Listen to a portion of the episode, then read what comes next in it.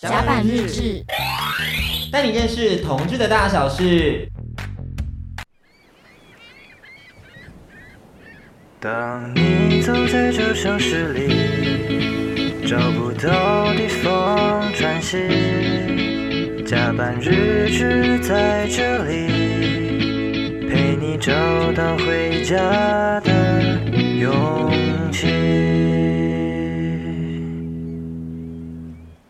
甲板日志的认识同志大小事，我是迪克，我是安迪。以下收听到的是轻松电台 FM 九六点九天空的维他命 C。上一集我们带着大家一起拜访了菲律宾和古奈的家，然后我们聊了很多跟变装皇后有关的这个家族关系，还有原住民的家族关系。这个议题其实是蛮多面的去讨论，嗯、所以我觉得是一个很有趣的一集，欢迎大家到我们的 Podcast 收听喽。没错，那本集我们先欢迎今天的大来宾，跟听众朋友打声招呼，让我们欢迎女神下午茶。Hello，大家好，我是女神下午茶耶。Yeah! 简单为收听广播听众朋友们介绍一下女神下午茶。那 pocket 朋友们就如果想要进入正题，可以直接快转这个部分哦。还 有快转这个服务、哦，因为 Pocket 就直接点点点点点点掉嘛。但是广播，Sorry，你就给我听下去。对。女神下午茶从二零一六年开始在脸书社群活跃，以直播变装的方式散播爱、勇气、希望，在男同志社群中坐拥一呼百应的影响力。近期积极投入平权运动的推广和倡议，透过自媒体形式，让多元的声音被更多人听见。我觉得今年很特别，就是我们刚刚已经听完了女神下午茶介绍了，那大家就知道说她其实经营影像已经经营蛮久了。那现在是我们的五周年，掌声！耶！五周年超值得纪念的啊！好想隐退哦，好累哦，太快了吧，太快了吧！我以为我们今天会有个很正向的开始，然后可能会跟大家聊到说，哦，我做影像有什么样成就感呐、啊，什么的、啊。怎么五年就这么疲倦的感觉？这五年还没有什么成就？怎么会？我跟大家讲一下，就是女神下午茶，她其实最早的时候是在脸书直播做一些很荒谬的表演出名的，就行走圈内这样子。那我今天一看到女神下午茶，就跟她说，拜托你可是贯穿了我初恋的青春，因为我之前在正大大一的时候，我跟我初恋就是。很热衷的一个约会的行程，就是固定收看女神下午茶的直播。呃、他就会打电话给我说：“哎、欸、，baby baby，赶快回来，女神下午茶要开始要开始了。”然后我们那个时候就会窝在房间里面，一边看你的直播，一边亲亲抱抱这样子。啊？为什么还伴随亲亲？就是笑一笑啊，然后就搂着彼此，然后吃东西这样子。为什么有点像 YouTube 的部分？怎么一回事？没有，因为以前就是呃，像 YouTube 创作者没有这么多，然后。脸书的演算法没有调降的这么低的情况底下，他那个时候就是很多人在观看啊，而且随便都几千几万这样子。对，然后我们就会很热衷一起看，然后跟圈内的朋友一起讨论。所以说，这五年来，该不会最有成就感的时间是在二零一六那刚出期的部分吧？我现在是不想回想那段时间，为什么？就觉得，哎，我现在已经完全做不了那些事了，就是。比如说在直播一小时在那边唱唱跳跳，而且很失控的举动。我现在看那些直播，我想说，嗯，我怎么以前有喷发？开始有偶包了这样子。因为他其实现在也是我们就是网络红人啦。哦，他现在是就是台中基地的门面，就对了。对，可能没办法做一些比较出格的事情。对啊。因为当年还有指月亮哎。你要跟大家讲一下指月亮是什么？就他在他小房间里面就是制作了一个指月亮的道具，然后把灯光关下来的时候，那个月亮会发光呢。哇！我那时候觉得他最厉害就是他可以在那个。大概三四平大的小房间里面，对对对，然后做了非常多的道具跟特效，就是很像那个超级日本的那个超级变变变，就是他有很多的道具跟特效在里面，然后就直接像春晚的晚会一样，你知道吗？然后就是又可以像蔡依林的 MV 啦，然后还有那首滨崎步啦，还有什么 新年来来未这样子，我想哇，太猛了，这个人真的是肖宝哎。好猛哦！那现在来到这里，就是来到了我们五年的这个创作生活。你觉得什么时候会让你想要大喊说我要去死？很长，很长哎，蛮长的哎。怎么说？就是例如说拍片很累，那讲最近期好就是拍那个韩国流行音乐最前线，就是因为扮演太多女团，但是因为我会很懒的，比如说化完一次妆，或是隔几天拍这样子，我会觉得长痛不如短痛，就会觉得一天就要把它痛完，所以我大概就是比如说晚上十点开始拍，然后就会拍到天亮，嗯，然后不行，一定要坚持下去。可是我已经比如说换到最后一套，然后跟最后一看的时候，就会觉得。我到底在干嘛？对啊很想死。而且你模仿那个刘荣佳的死鱼脸真的很到位耶，怎么那么厉害？catch 到他面瘫的部分吧，真的，我就越看越气，可是又觉得怎么那么像？对啊，很有才华的一个、嗯，真的。但是其实我相信，一定还是有些粉丝就是跟着你跟很久吧。嗯、like me，对啊，现在还在跟吗？应该会啊，就是会一直看啊，哦、连连荒爸那集都有看哦，有。很新哎、欸。嗯、我会觉得五年之中应该有一些粉丝有流失啦，来来去去。对，所以我很难相信有留到现在的。嗯，对，还是可以给他们来点温馨的互动吧。五周年一句话送给粉丝，至少送给我吧，是吧？毕竟你是我初恋一个很重要的记忆。青春住了谁？住了女神下午茶呀！好可怕，等下被杨丞琳打。我觉得你要被打的可能不只是杨丞琳的部分，还有范玮琪。我觉得韩国女团都会想过来打你吧？那也不错啊，就是直接来开演唱会，防疫破口。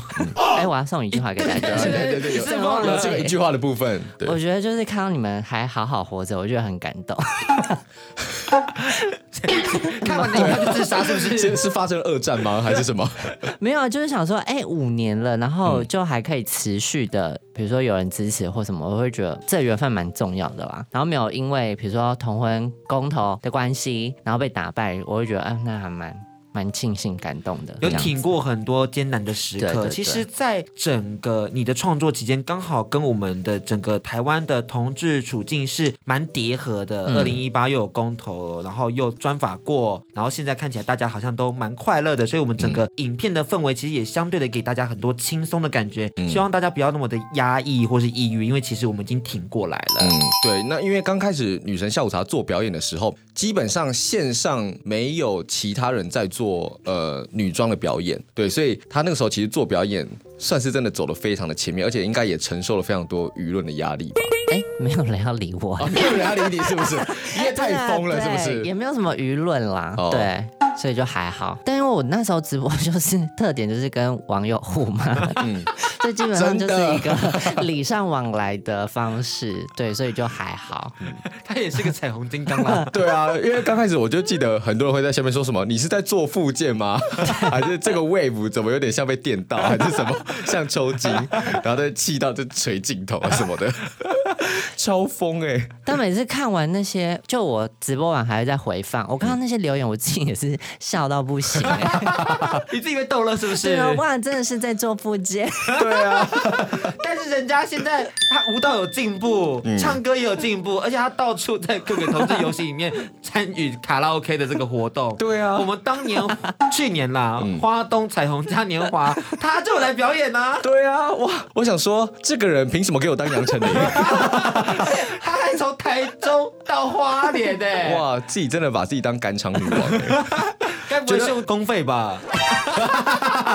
是啦，但我觉得主办也是蛮尴尬，因为那不是一个开放的活动嘛。对啊，就他说：“哎、欸，你是第一个哦，那你就顺便就有点好像表演嘉宾。”或者说：“哎、欸，莫名其妙。”对啊，哎、欸，把我当免费来的，免洗的歌唱者。嗯、我觉得换过头来，我们就聊一件事情是，毕竟大家都知道你就是就这么红，然后大家可能都看过你。嗯，你在使用交友软体的时候，会不会有很多局限？可能大家就说：“哎。”你是女神下午茶吗？然后被认出来就没有任何交友空间了。对啊，你说的很正确，嗯，确实就是这样哎、欸。嗯，对。然后比如说，如果他在更深入研究，那有就是拿你的名字去搜寻脸书嘛，那可能就会连起来，所以就通常往往就是没有什么下文了。所以在变红了之后的这段期间，可能这两年半、三年期间，就都没有任何情爱关系或任何暧昧的这个过程吗？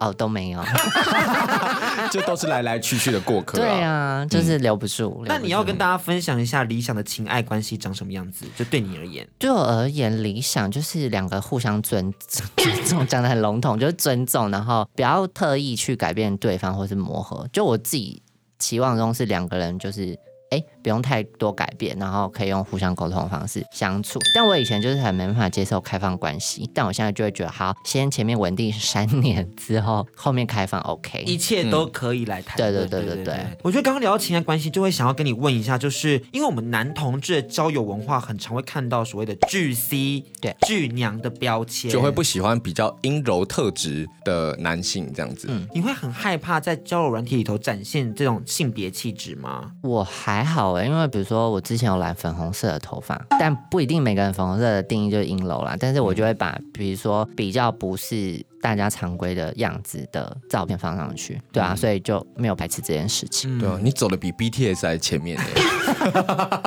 哪有 BTS 先懒了啦？是吗？是吗？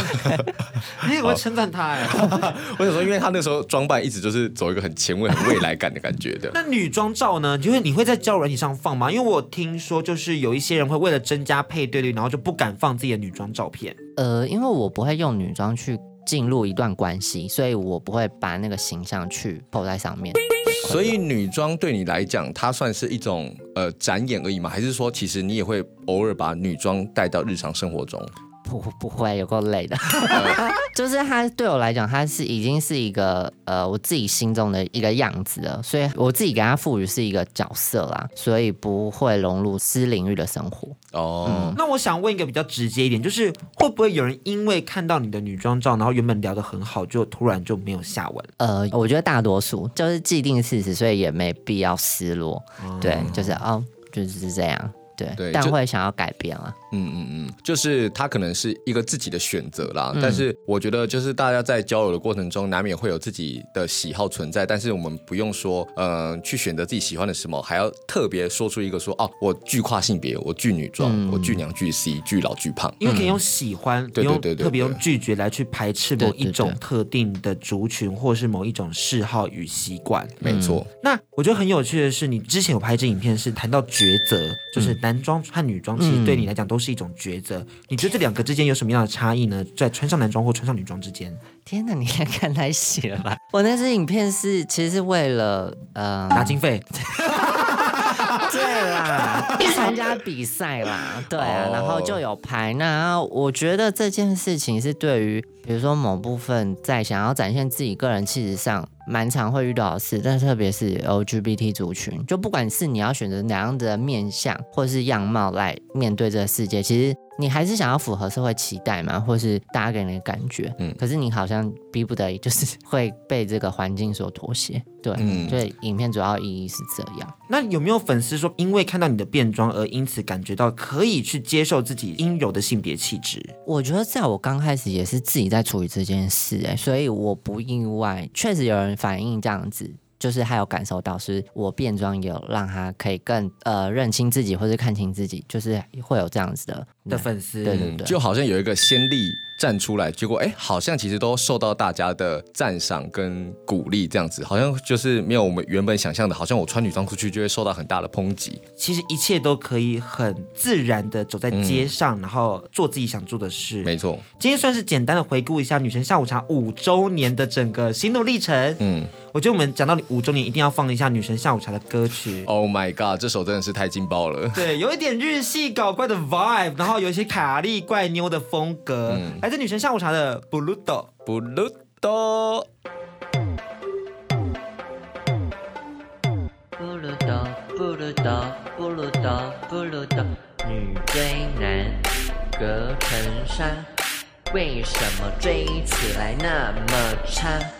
人家也想当卡哇伊的女生呀，老天爷就不能让我如愿以偿双宿双飞呀？照片怎么消失了？什么讯息都看不到？群主怎么那么多？为何不找我出去看？神神秘秘，鬼鬼祟祟，魔法灵灵，心经总是不如走，不如走，不如走，不如走，不如走。不如走，不如走，不如走。要成为女神下午茶最红的直播主，失了左边右转，创造自己的舞台。不如走，不如走，不如走，不如走。女追男隔层山，为什么追起来那么差？人家也想当卡哇伊的女生呀，老天爷就不能让我如愿以偿双宿双飞呀？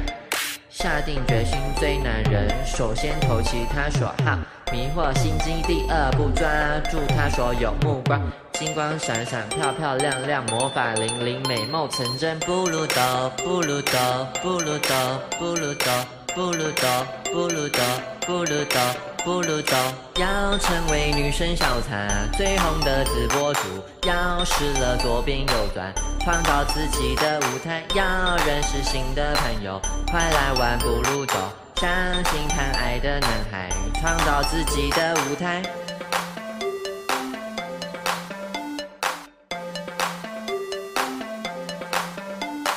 那刚听到的歌曲是来自女神下午茶在二零一七年发行的单曲《不如斗，不如斗，不如斗》，女追男隔层纱。你要不要自己来唱副歌？我现在忘记歌词了，你自己看一下，你自己看一下，你自己看一下，我们就唱个有印象的歌词。天哪，好难听！哎，你自己做的哎，真的，那是我第一个作品哎。回顾一下出道歌曲啊，嗯，那也跟大家简单介绍一下，这首歌曲收录在他的实体专辑《六三五》里头，非常的洗脑，还出实体专辑，有买吗？你要买吗？十二首，十二首创作作品，我是没有买到啦，这个就没买了。对，好好笑。但你要再送我们也是 OK 啊，他可能自己也没有存货了，应该有吧？因为你知道出 CD 就是一箱堆在家里很久，没有，因为我知道我自己有几两重，所以我印很少，就刚好就发完了。哦，那很好哎，对，因为你知道很多女歌手或男歌手就是出专辑啊，然后堆一叠，那也是难看。我说哎，怎么堆这么多？真的要唱吗？唱啊唱啊！天哪，好，算了，我收回，不要了。怎么会？怎么会？唱歌还好吧？副歌副歌，这歌词女追男隔层纱，为什么追起来那么差？人家也想要当卡哇伊的女生呀。好，算了算了，好可怕！而且我副歌写要成为女生小茶最红的直播主。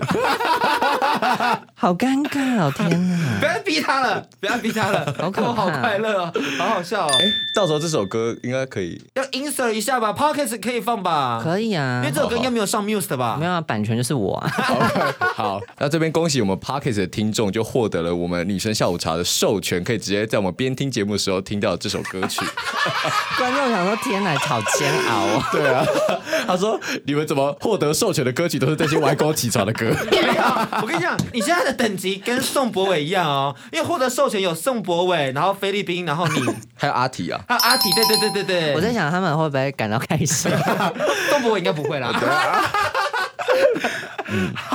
觉得我们要回来聊聊，因为我觉得很有趣的是，你是一个行动力很强的人呢。就是在我心中，我看到你就发现你很多事情，你想到就直接去做，例如单曲的发行，然后可能就直接去做变装，然后变成女神下午茶。你不是会怕酸民或黑粉的人呢，所以我很好奇的是，你的自信心是怎么养成的？我现在有觉得我自信心是不是过多？过多是不是？现在长大就觉得啊，有点害怕，怎么会有这样的？要收一些回来，对对对。可是我真的确实是行动力很强，就我想要做什么，就就想要赶快处理。但我不知道就是哪来的想法。但是比如说像出歌啊，或是拍影片，就觉得哎，今天想到不拍，好像就没机会拍了。就我会觉得没有把握在那个当下去完成后，我可能就会哎懒散。嗯，对。所以我觉得我的行动力有一部分来自于就是想要把握当下的机会之类的。那自信心呢？因为我觉得很多人其实是会很害怕踏出第一步的，无论说可能是变装还是出柜。第一步总是最让人害怕。那你是怎么样去累积自己的自信心呢？或者怎么样去建立自己的自信心，甚至是建立自己的人设？我觉得可能跟那时候刚开始直播有关呢。因为我现在回想那时候的自信心，可能是现在的一千倍。但因为那个时候的流量可能也是现在的一千倍啊！现在演算法都调那么低，气死我！数字其实会影响自信心呢。对，我觉得可能有一点。我觉得那时候自信心应该是可能回馈很直接，然后你可能就真的马上看到数字，所以你好像觉得这样做这样的展现是有人支持、有人挺的。然后那时候因为刚好在推婚姻平权嘛，所以就我觉得就相辅相成啦，就大家给你的鼓励跟那个保护网是很坚固的，所以你就在那边就很完整的长出自己的样子。所以我觉得自信心是算是从那时候培养起来的，就是应该是说更强健。本来我就有自信心，但我没有那么过，是那时候就是有点发酵这样子。啊，对，我觉得说不定其实这种同志社群本来就会一直存在。那可能以前可能都会是，比如说集中在地下室一起学跳蔡依林啊，嗯、或是可能学某一个同志 icon。那只是因为现在拜网络所赐，所以这种可以透过网络连接变成一种存在于，比如比如说脸书社团、IG 或是 Twitter 的地下社群存在。反而现在的网络社群成为了大家新的归属，就是我们看到的网红或是 KOL，他们勇于做自己的时候，你内心会感觉到踏实。或许对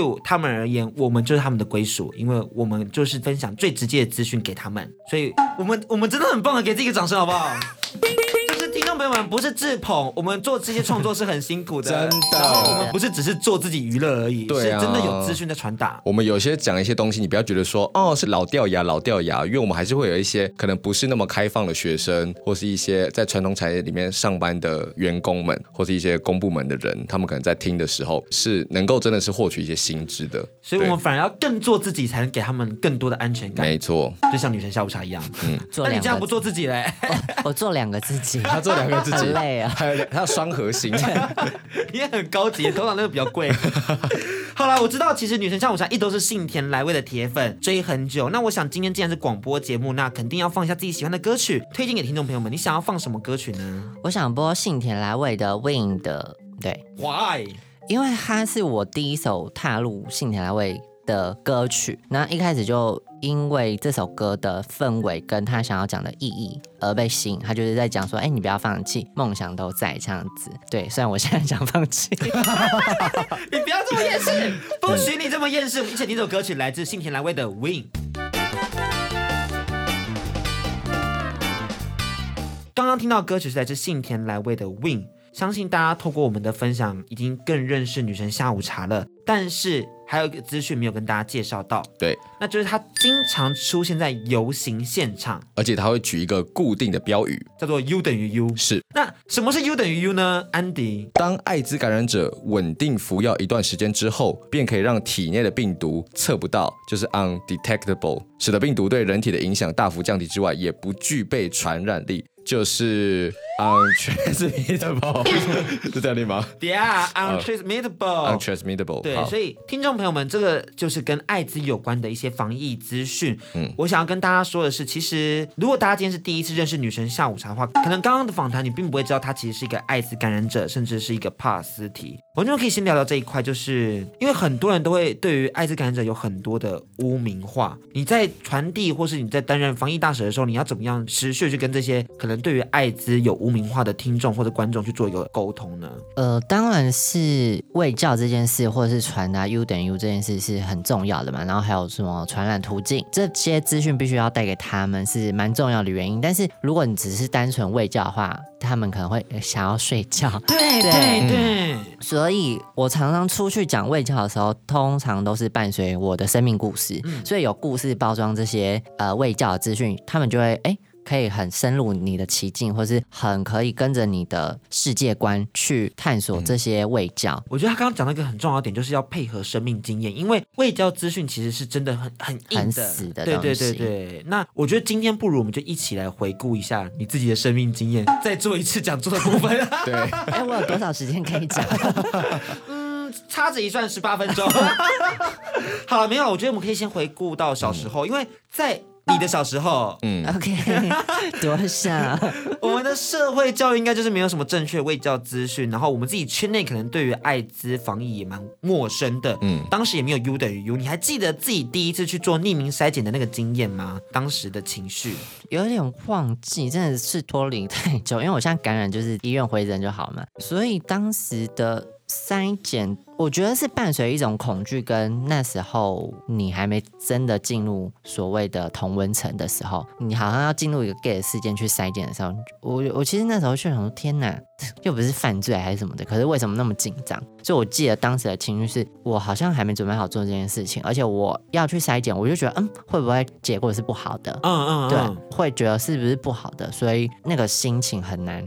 就是很难平复，对，很难平复。因为我自己其实也是在高三那年就有做筛检，因为我高三的时候就有就是一些危险性行为了，嗯、然后就有被建议说还是要去做筛检。那时候的资讯真的很不便利，而且你会特别去找说哪个不需要用健保，嗯，因为健保就会有登记，就有注记，你很害怕自己的父母知道说你去做艾滋筛检，然后因此意识到你是一个同志。所以那时候甚至是跑去民生社区，就想说是是很远？没有捷运的地方哎、欸，你从基隆跑到台北的民生社区，对对对对对对对对，然后绕那个内湖，然后再转公车过去，嗯、然后就是搭个十几站，然后自费。然后我想说，为什么要这么麻烦？哪但是那时候真的对于艾滋有很多的误解以及偏见。嗯，其实也就像你之前在其他访谈有分享过，就是如果你有充足的知识，你就不会感觉到恐惧，因为无知才是恐惧的源头。对。嗯但其实整个社会上还是有蛮多不能理解艾滋病的声音，甚至是他抱着偏见在看待这个疾病。你当时为何会选择公开呢？我当时选择公开是因为。呃，我进入一段关系，嗯，那我在认识他的时候，其实刚好发现自己是感染了 HIV 这样子。那我们交往了半年左右，对方还是觉得，嗯，他好像没办法接受这样子的我，或是认同疾病，或是他可能对疾病有太多的恐惧。所以导致我们就没办法在一起。那我当时是因为很多情绪，我觉得有意气用事啊，对，就觉得说我好像这情绪带不过，那我可能要转换一些方式去抒发，所以我就选择公开，对。那我这边可以问一下迪克，就是如果说今天你有一个男朋友，然后你可能跟他交往一年之后，他才跟你说他大概两年前他得过 COVID-19，嗯，但他他就是已经康复了，那你还会继续跟他交往下去吗？就有一次在拍摄那个就是性爱照片，人家的壁纸，他要拍一个性爱的画面，然后跟我做的那个人，他在我做的当下才跟我说，哎，其实我是那个艾滋感染者，然后我当下就想说，哎，有没有戴套？哎呦，那我就还好了。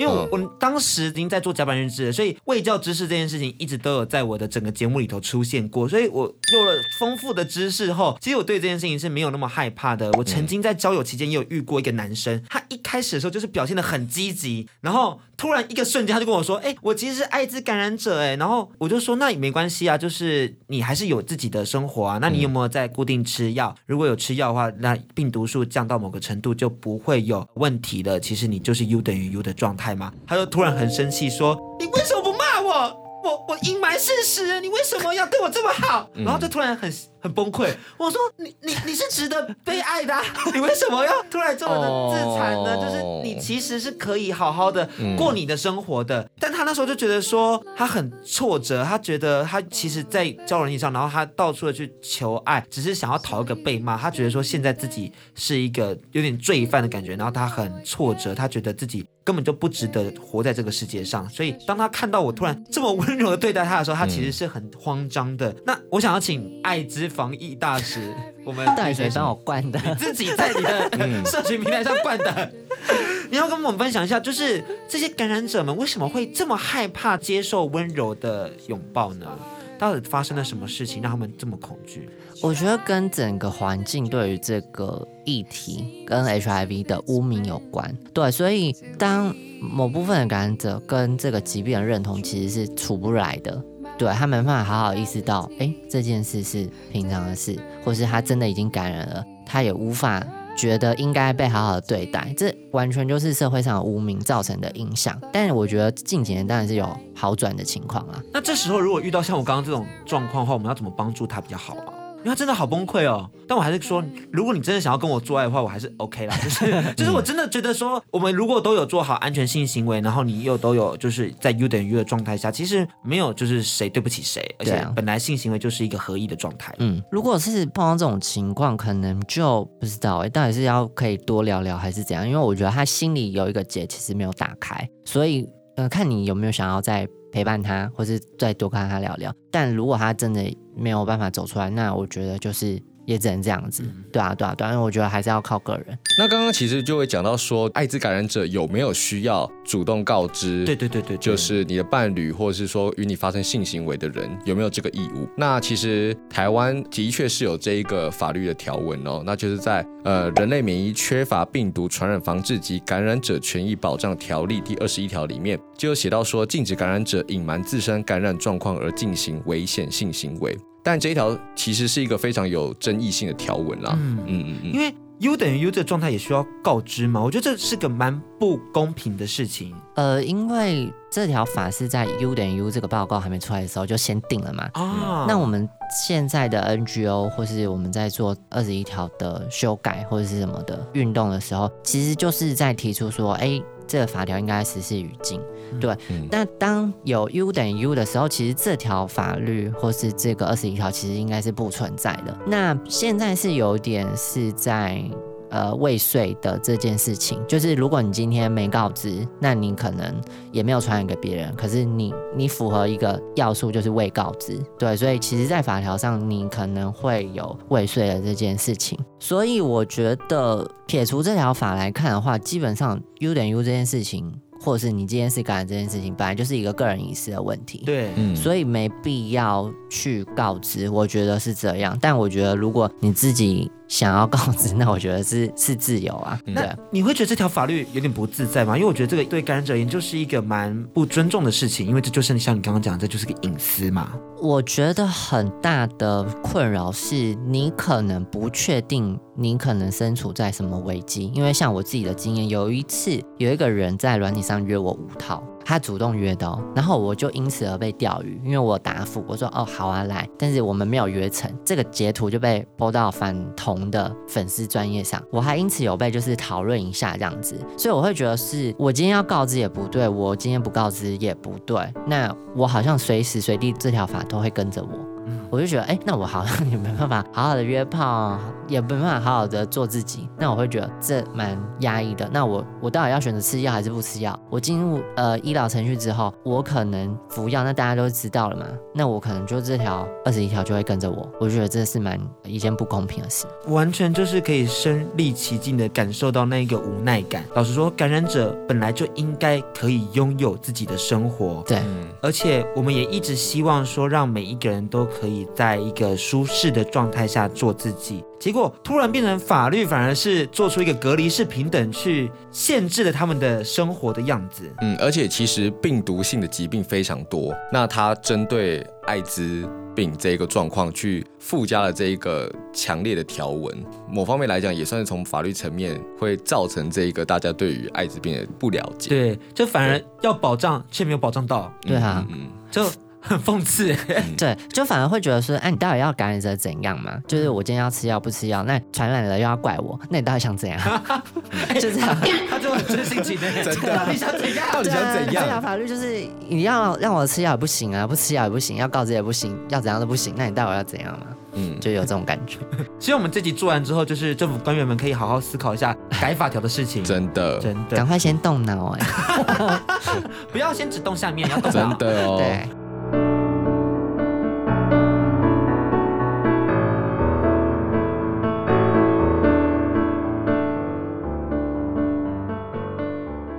不得不说，我觉得女神真的是很有自信跟开朗的一个人。虽然说我们在访谈期间可能只听她声音，会觉得她有点小小的厌世，是。但她在镜头前面，她是真的很开朗的人。嗯，而且她非常的独立，她自己剪、自己拍，然后自己企划，然后在跑游行的时候也很常都是只身一人冲锋阵线。对对对，穿着高跟鞋，没错，拿着 U 等于 U 的牌子，对，到处分享自己的生命经验，偶尔会拿些经费的部分，对 硬要被讲。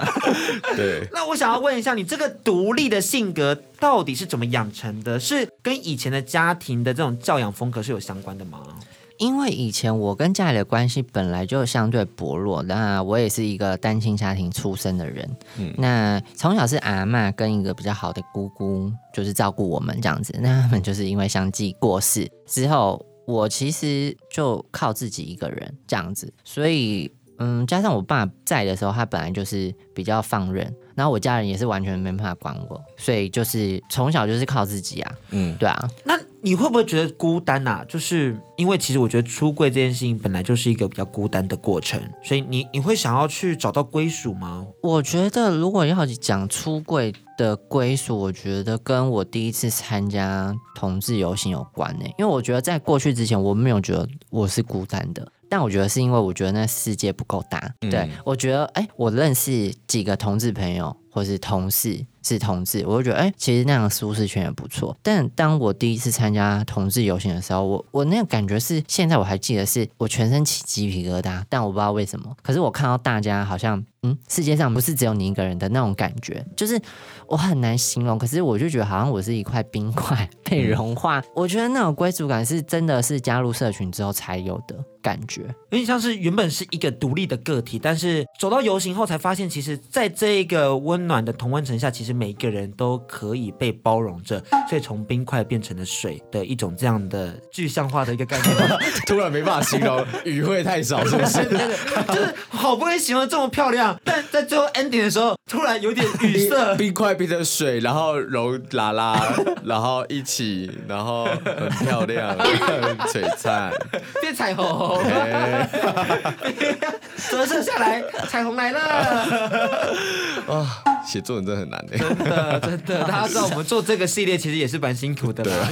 希望说给大家一点你知道你知道有画面感的东西，然后可以更能了解到我们的来宾的生命故事到底是什么样子，然后那心中的心路历程又是怎么样过的。嗯，希望大家听完我们今天的分享后，是更能了解女神下午茶是怎么样走过来的。嗯，那我们要分享一下，就是二零一九年加入台中基地这件事情，因为我觉得这个很有趣的决定，是你变成说进入了性别组织，和以前做直播，然后一人奋战状态，应该是有一些不一样吧？但我觉得影片部分还是我一个人啦，嗯、只是我说，呃，我觉得借由个人的力量，然后结合组织，其实我自己部分也有被满足，跟我自己想要实现的地方有被满足，比如说去校园宣导，或是呃因为机构的关系，然后有可能有去宣导之后，又被更多 NGO 看见，因为你以前可能只是一个网红，那你可能是红极一时，可能你在那里名气上 NGO 就会找你或什么的，可是当你已经哎没有什么流量的时候，其实 NGO 也不一定要理你，嗯，对，那他可能会觉得你没有那么有影响力的时候，基本上你可能就没办法再为你想要的议题发声，对，所以我那时候有度过一段觉得好像自己没办法再为这议题做一些努力的时候，就哎刚好加入基地这样子，所以我觉得相辅相成，就是结合基地在地组织那。也让我有多面向的去有办法为社群做事。对，那聊一下说建议好了，因为像你现在就是很大大方方的做自己出轨了，然后我相信你在做一个 KOL 的时候，一定也会有遇到一些粉丝可能是还在柜子里头的，嗯、或者是不敢找寻自己同伴的。对于这些人，你会给他什么样的建议呢？没关系，我你可以想一下，我可以讲一下，因为其实我觉得，呃，女神下午茶它很难得的是有三次的现身与出柜。对，就第一次可能是对于呃喜欢男生的认同，第二个可能是穿着女装的现身。第三可能就是哦，他自己感染之后，他公开自己感染者身份的一个过程。那我觉得他算是出柜达人了啦。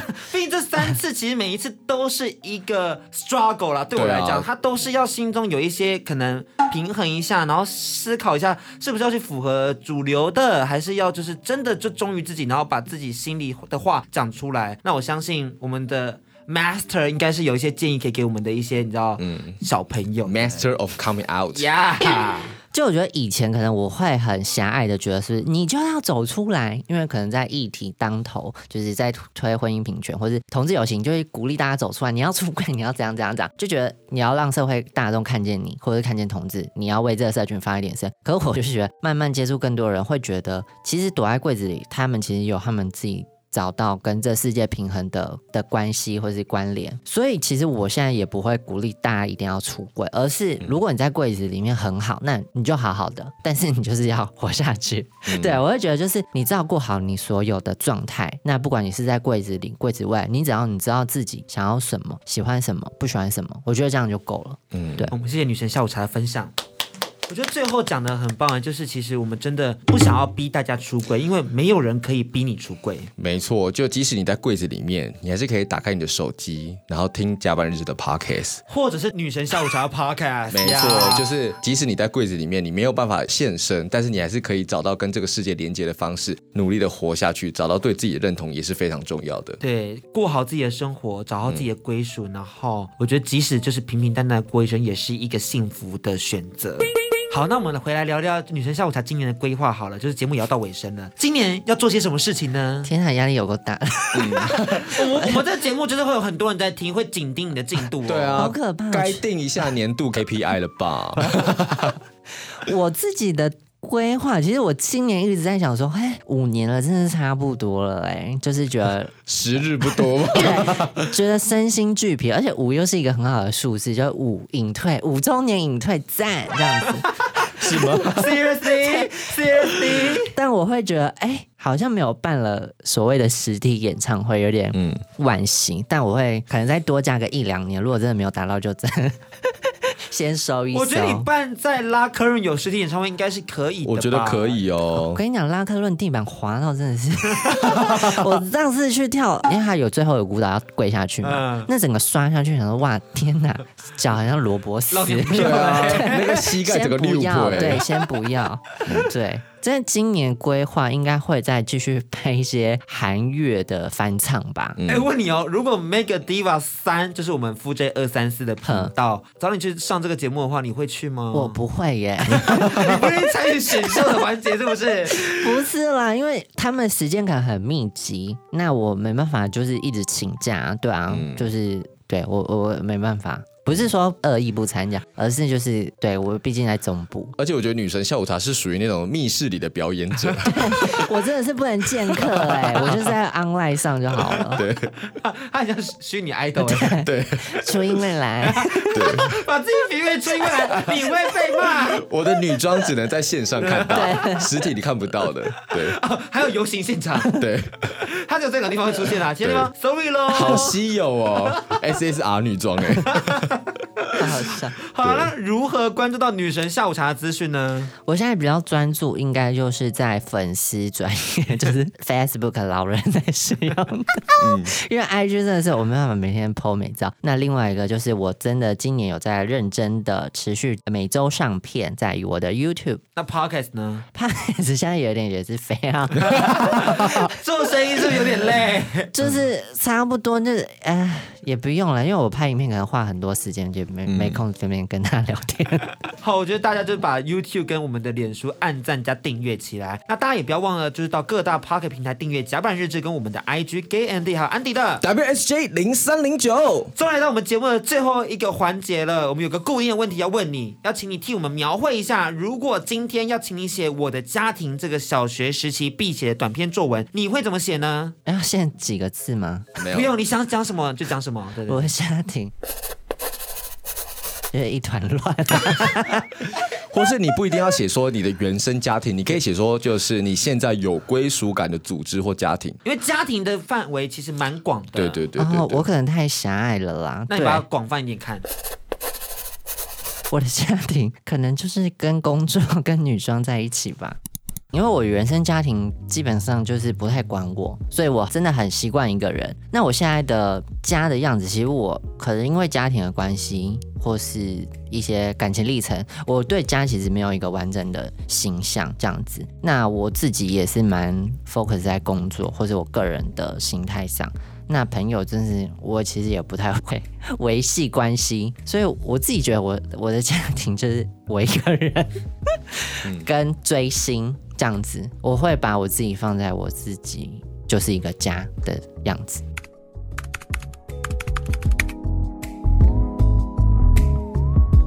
其实这样子也没有不好，嗯，因为现代社会本来就有很多的选择，家的样貌也非常多种，并没有人真的一定要。跟某一个人一定要黏 T T 的在一起，或者跟某几个人一定要很深的连接，你才能这辈子走下去。对对，那有时候如果说你要保持一点距离，那你可以维持自己的个体性，而且把自己活得很好，那我觉得也不失为一种家的样子。对，活得精彩才是最重要的。我们今天谢谢女神下午茶来到我们节目现场，大家拜拜，拜拜，拜拜。拜拜。